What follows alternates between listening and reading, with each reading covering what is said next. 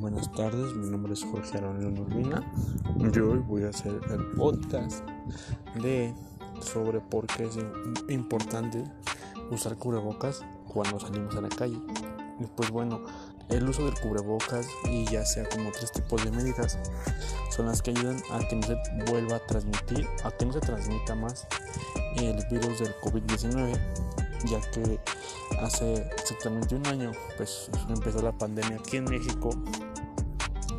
y, gracias a eso pues ahora es necesario el uso de cubrebocas para salir a varios lugares, para entrar a centros comerciales y sobre todo la higiene personal porque con eso pues también se, evita que no, no haya contagios porque apenas este, estuvo de nuevo el, el, semáforo naranja, pero casi siempre estamos en semáforo rojo,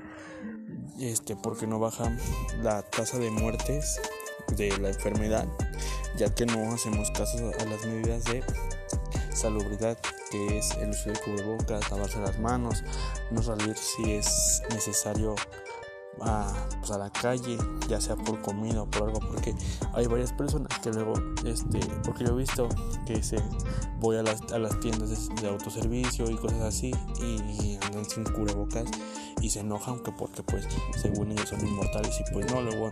luego andan es dicen que es mejor este, ponerse cubrebocas que andar llorando por una muerte de un familiar por COVID entonces sí es muy necesario este no causa ninguna toxicidad ni daño. No para nada este solo es ocupar el cubrebocas, algunos ocupan careta, la sana distancia, como ya lo había mencionado, este, lavarse las manos cada que, que compra algo, cada que toca algo, cada que recibe dinero, porque en el dinero también van muchos gémenes, este, pero solo, o sea, literalmente solo es eso, ocupar este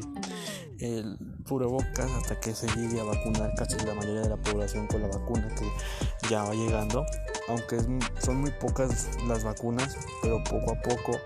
estaba leyendo en uno que nuestro país puede ser